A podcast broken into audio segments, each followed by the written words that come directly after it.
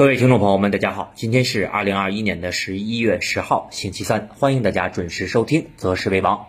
今天啊，三大指数整体是上演了惊天深 V 的走势啊，全天呢市场是呈现的一个探底回升啊，中午呢可能还在恐慌和害怕的投资者，下午啊又看到了希望。那么这里啊，还是首先希望我们所有的听众和投资者，在市场出现波动的时候啊，要有一个稳定和成熟的心态，不以涨喜，不以跌悲啊，真正能够看到。下跌的时候往往是机会，涨多呢反而是风险啊！这块呢也是先给大家提一个醒儿。那么今天的节目啊，我们来重点讲一讲，因为刚刚我们看到央行是公布了一系列的经济数据啊，所以说今天呢我们音频的时间可能会相对长一些啊。关键呢是对于几个行业板块，尤其是经济数据的一些解读啊，还有一些逻辑，包括后市的展望。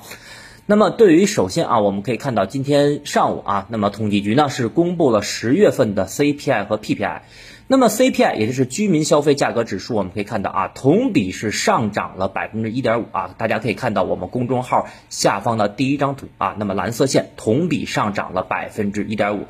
那么在过去的半年当中，我们也可以看到 CPI 指数呢是持续走低啊，最低呢是上个月的零点七。那么随着最近两个月，我们看到，尤其是啊进入冬季以后，那么居民在购买一些蔬菜啊，包括一些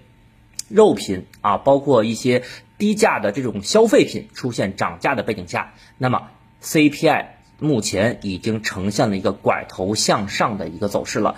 那么再有一点呢，就是我们可以看到啊，PPI 指数啊，就是工业生产价格指数，那么在本月是同比上涨了百分之十三点五，那么还是维持在一个相对啊高位的一个水平。那么我们首先啊来讲一下 CPI，就是 CPI 啊，刚才我们说了，那么尤其是我们看到低价的消费品啊，最近已经在呈现。持续啊涨价的一个现象，另外呢，就是进入冬季以后啊，包括肉类啊，包括蛋类的这种商品也在呈现涨价。那么展望明年，就是目前 CPI 的指标，我们知道已经呈现了拐头向上啊，重回一时代，说明下游的食品涨价是比较明显的。而 PPI 指标，我们看到目前继续走高啊，那么前期呢是十点七。那么在最新的这个数据出来以后啊，已经是达到了十三点五，这已经是啊一九七零年以来我们 PPI 数据啊单值最高的一次了。所以说 PPI 数据，那么我认为四季度啊很有可能是一个阶段性的高峰期。那么明年随着我们看到美联储在明年有可能在下半年加息，那么叠加。整个全球央行啊，目前的放水已经进入到了尾声，所以明年一季度啊，我认为 PPI 指标大概率是回落的。但是呢，反观下游的 CPI 指标，明年一季度啊有望温和上行。那么如果说 CPI 指标上行过快，那么也会压制短期货币政策的取向啊，因为我们知道 CPI 如果上涨速度过快的话，它就会有通胀预期。如果有通胀预期的话，啊，可能会压制我们短期啊，央行对于货币政策宽松的一个取向啊，但是目前呢，整体还没有出现明显涨幅过快的迹象。那么还有一组经济数据啊，是刚刚在盘后公布的，十月份啊，我们可以看到，那么央行公布了 M 二和社融啊，包括新增人民币贷款，M 二。同比增长是八点七啊，社融同比增长百分之十。那么整体来看，M 二和社融目前已经呈现了探底回升的迹象是比较明显的。那么如果我记得没错的话啊，在过去两个月，我们 M 二就是广义货币啊，那么整体最低的水平应该是增长八点二，目前是八点七。那么另外我们可以看到，十月份新增人民币贷款。啊，其中呢，从比较细的细分领域来看的话，那么短期贷款数据是有所减少的，长期贷款数据是增是增加的。所以说从这块儿来看的话，目前我们国内整体的货币政策的环境，我认为是属于相对宽松的啊。虽然说大家期待的四季度啊，我们央行的降准概率，目前来看的话，已经是非常非常低了。但是央行近期通过了逆回购啊，还有 MRF 已经在频繁的释放流动性了啊，包括今天早上我们可以看到逆回购是净投放了五百亿啊，所以说从这几个经济数据来看，包括我们可以看到 M2 和社融，那么目前整体的货币政策啊，我认为还是属于相对宽松的一个状态。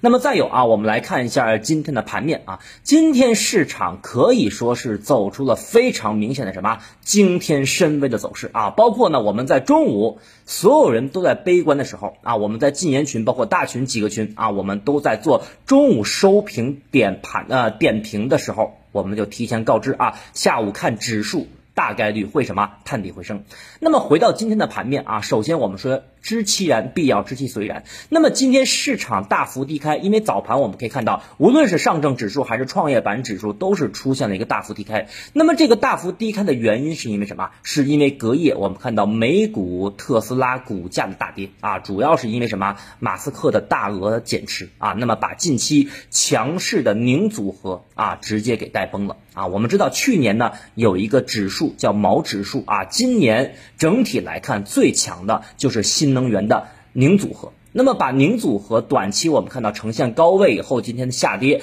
那么也是直接。对于市场的人气打击是比较明显的。那么两市今天整体的成交额是在一点零八万亿啊。整体呢，我们可以看到下午市场在探底回升的过程当中放量是比较明显的。那么对于今天市场整体的一个探探底回升，刚才我们说到了中午啊，所有人都悲观的时候，因为今天指数其实还是比较恐慌的啊。我们可以看到今天指数在盘中啊一度是跌破了。三四五零点啊，最低呢是三四四八，包括前期我们提示的三四六九点的平台支撑，盘中也是一度被跌破啊，但是好在呢收盘是被收回来了。所以说中午啊在点评的时候，我们就提前明确了，我们说下午指数会探底回升，其中一个原因啊，当时我们那篇东西应该是写了三点啊，三点原因，我不知道大家还记不记得，三点原因，第一个原因。就是量能出现了明显的缩量啊，因为什么？我们看的可以看到，今天上午指数在下跌和跳水的过程当中，你从小周期十五分钟、三十分钟来看，尤其对比昨天和前天，那么小周期并没有呈现明显的放量，说明什么？说明资金并没有出现什么恐慌而逃的迹象。啊，所以说这也是我们看到今天中午为什么能够坚定的看市场在下午能够探底回升的主要因素之一。再有一方面，今天两市个股啊整体还是呈现了一个涨多跌少啊，这个局面是非常非常难得的。我们可以看到收盘上涨家数两千七百多家，下跌家数一千六百家，那么今天收盘跌停的家数啊只有三家，那么说明一个问题，就是说明目前市场的情绪。并没有出现完全恐慌的情况啊，这也是我们中午收盘的时候啊写的点评其中的一个原因，就是中午收盘的时候，我们可以看到，那么在跌停家数当中。啊，今天中午是零的情况啊，所以我们看到市场的情况啊，并没有出现像大家看到的啊，指数跳水了那么恐慌，那么悲观。那么两市个股今天整体的中位数啊，有百分之零点四啊，尤其是我们看到一些低位的品种，在今天收盘，尤其在尾盘，还是呈现了一定的韧性啊，尾盘的一个筹码的吸筹，包括尾盘的拉升是比较明显的。那么下面呢，我们来讲一下指数啊，平台下方的第三张图，上证指数的十五分钟。那么近期呢，我们一直在提示啊，我们说小周期呢，市场是一个短期的什么圆弧底结构啊。那今天呢，很可惜啊，把这个圆弧底啊，也就是这个锅底给砸漏了啊，锅底给砸漏了。但是下午我们可以看到，上证指数啊，包括创业板、深成指探底回升。如果说明天上证指数能够收复三千五百点之上。那就更能说明问题了。什么问题？就是说明今天市场的跳水是故意的洗盘，是明显的诱空陷阱。那么有人说了，洗盘的目的是什么？为什么会制造这个诱空陷阱？我认为是为了拿到场内更廉价的筹码。我们知道，如果在三千五百点这个位置啊，主力直接向上拉升的话。那么前期我们看到，无论是在三千四、三千五百点以下吸筹的，都能拿到一定的盈利。那么如果说在拉升之前，市场先砸出一个短线的黄金坑、恐慌坑的话，那么是不是更有利于主力拿到更为廉价、更为便宜的筹码，然后后面更好的去拉升呢？啊，所以我们投资者我们说了，看的是什么？看的是逻辑，而不是盘面一会儿涨一会儿跌。所以呢，对于目前大部分投资者，我们前期一直在说什么？市场的资金在场内进行了高低切换。所以，如果你现在手中的品种啊，大周期、周线、月线级别是在底部的，那么我认为当前你需要做的就是什么？坚定持有。啊，这是上证指数的小周期。那么我们再来看一下平台下方的第四张图，上证指数的日线。上证指数的日线前期我们提示啊，三四六九点重要平台支撑不能被有效跌破。那么好在今天收盘，上证指数是被强势的收回在三四六九点之上。那么同时我们也可以看到这张图当中的红色线啊，是从今年二月份的高点三七三幺点以来我们画的下降趋势线啊，图中的红色线。那么收盘其实很神奇了啊！神奇之处在于什么？上证指数还是连续回踩了这个红色的趋势线，也就意味着这个趋势线只是回踩，并没有被有效跌破。所以，我们说啊，技术分析的领域，其中有一个就是什么？我们学会画线，压力支撑，包括上升趋势，包括下降趋势，包括箱体。那么，画线的神奇就是在于你要看清市场的什么支撑和压力。那么，再有一点，今天收盘我们也可以看到，上证指数六十分钟到九十分钟啊，已经是出现了底背离结构，所以明天我们的市场必须要上涨。啊，所以明天我们的市场必须要上涨。如果明天再不涨，因为本身我们可以看到，在过去的半年当中，每一次指数收出了比较明显的下影线啊，无论是今年的上半年，还是我们看到今年的八月份，包括九月份，每一次指数收出了非常长的大长腿的同时，那么短期都意味着有可能是阶段性的底部。所以说明天啊，指数大概率是要上涨的。所以说明天哪怕出现小阳线，啊，那么也是要上涨的。那么如果明天不涨就不对啊，那么就意味着调整的时间啊，指数调整的时间可能会被延长啊。这是整体啊对于上证指数的观点。那么创业板指数，我们来看一下平台下方的第五张图啊。创业板指数我们近期一直在提示我们说，短期可能创业板会有一次回踩啊，尤其是回踩下方多条均线支撑的这么一次回踩。那么今天啊，我认为创业板的回踩可以说啊，基本上是完成了。今天我们可以看到，创业板指数最低是达到了三千三百三十八点，盘中最高是三四零三点。那么今天探底回升以后，再叠加我们看到创业板当中的权重，比如医药啊，那么从医药的 ETF 来看的话，目前已经是基本上形成了日线级别的底背离结构。再有呢，前期我们看到持续啊走强的这种宁组合，今天经历了宣泄以后，短期也是有反弹修复的预期，所以我认为创业板指数大概率啊后期会以这种震荡上行的方式啊去突破上方的三千四百点啊，这是整体对于创业板的观点。下面我们重点讲一下行业板块，行业板块啊，经过我们这么长时间的观察，那么我认为目前市场有两条思路。第一个就是前期我们反复啊提及的坚守底部的食品加工和小家电。我们可以看到，从宏观层面来看，目前 CPI 指数已经是拐头向上了啊。刚才我们解读的，从上个月同比增长零点七到本月同比增长是一点五了。那么明年一季度大概率下游的食品啊可能还会继续走高，所以说低价的。啊，包括底部的这种食品加工和小家电，我认为可以中线继续坚守。那么再有一方面啊，就是大家一定要清楚，就是像这种板块，它有一个什么属性呢？它的特点和属性啊，就是低价消费品的这种弹性相对较差啊，它不可能跟元宇宙去比，也不可能跟科技和成长方向的弹性去比。但是它的底部结构一旦形成以后，那么我认为向上的趋势。很可能是中长期的啊，向上的趋势很有可能是中长期的。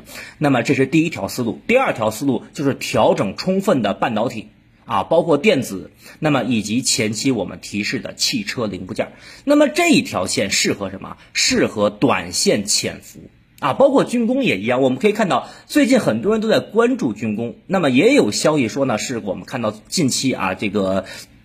在地缘博弈上出现了一些反复的情况，导致军工板块的一个上涨。所以说，像这种板块，包括半导体、半包括芯片啊，包括整个大科技方向，你看到一天的大涨，不要激动，啊，要注意什么？这种板块它适合短线的潜伏，尤其是缩量下跌的时候去分批去关注，反而出现大涨的时候。千万不要追高，包括基金也一样啊，千万不要去追高，对吧？大涨的时候，我们刚才说了要注意风险；缩量下跌的时候，而且没有明显利空的情况下，那么你就要什么分批去关注。啊，一定记住，当下的策略是只适合低吸，千万不能去追涨。另外啊，还有一条线，就是我们看到近期碳中和方向的风光储。什么叫风光储呢？风电、光伏、储能啊，近期呢可以说利好非常多。包括前天我们也可以看到啊，央行对于整个碳中和、对整个绿色企业是给了这个碳减排的金融支持政策，对吧？还是给了这个这个一万亿的一个资金的这么一个支持。但是这几个板块。其实现在很多投资者，我觉得大家应该看明白啊，这几个板块没有出现明显的上涨，反而呢，风电、光伏、储能在高位反复震荡。那么本周初我们的早盘策略，从周一到周二，对吧？也提示到了，我们说风光储、风电、光伏、储能啊，一定要注意什么高位利好兑现的可能性。几个原因，第一个我们可以看到，目前无论是啊前期涨幅比较高的光伏。啊，目前在高位，而且从光伏的概念指数来看，目前有日线级别的顶背离结构的预期。啊，再有呢，储能同样是啊，那么现在的点位最高是一千七百三十八点，那么也是有日线的顶背离结构的预期。啊，另外风电也是在一个阶段高位，有做双头的迹象。所以说，当利好出来的时候。啊，很有可能是高位的兑现，所以呢，几个原因，第一个刚才我们说了，这几个板块都是在高位；第二个呢，前期涨幅的幅度较大，对吧？有非常多的这种获利盘，而且资金在短期已经有什么审美疲劳了。大家还记得我们谈风电、谈光伏、谈储能的时候是什么时候？我们是七月份，现在都十一月份了，对吧？四个月都过去了，我们在七月份、八月份最早谈的什么光伏、储能。还有绿色电力，所以这块大家一定要知道啊，利好落地的时候有见光死的可能，所以所有的投资者啊，我们都要清楚，就是当所有人都知道的利好的时候，一定要注意风险。比如说二零一九年，二零一九年大家都在炒什么？炒芯片，都在追半导体，都在追科技，因为当时所有人都知道买科技、买半导体、买芯片能挣到钱，结果呢？所以在股市中，大家知道，无论你是买基金还是做股票，资金做的是什么？我们说了，场内的资金做的是什么？做的是预期，啊，一定要有这个预期差，而不是见到利好去追涨，也不是见到利空去杀跌。所以这块儿啊，我觉得还是要跟大家再强调一下。那么再有，今天下午啊，带动市场回暖的板块是谁呢？我们的题目啊，谁是今天的救火队员？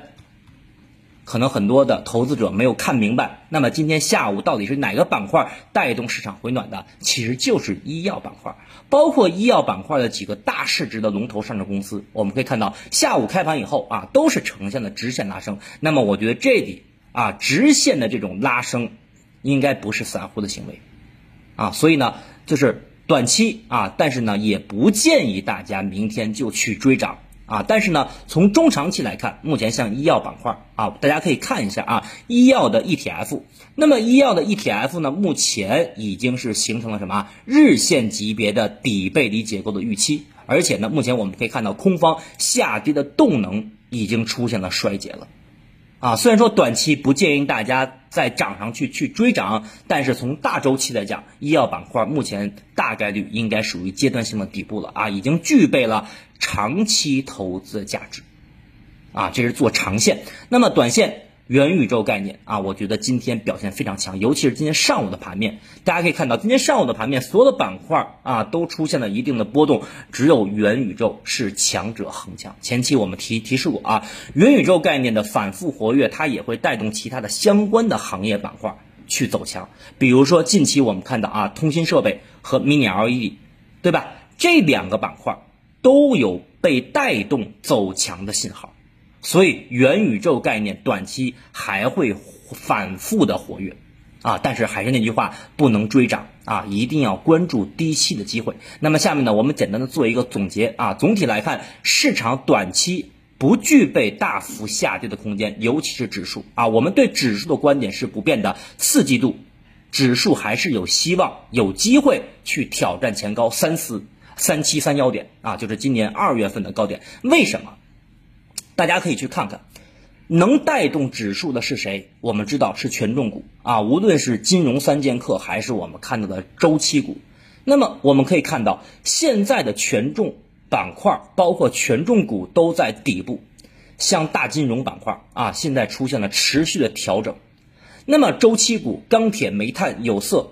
也是呈现了短期的超跌。所以说，目前我看不到能够把指数给带下去的板块再出现大幅的下跌。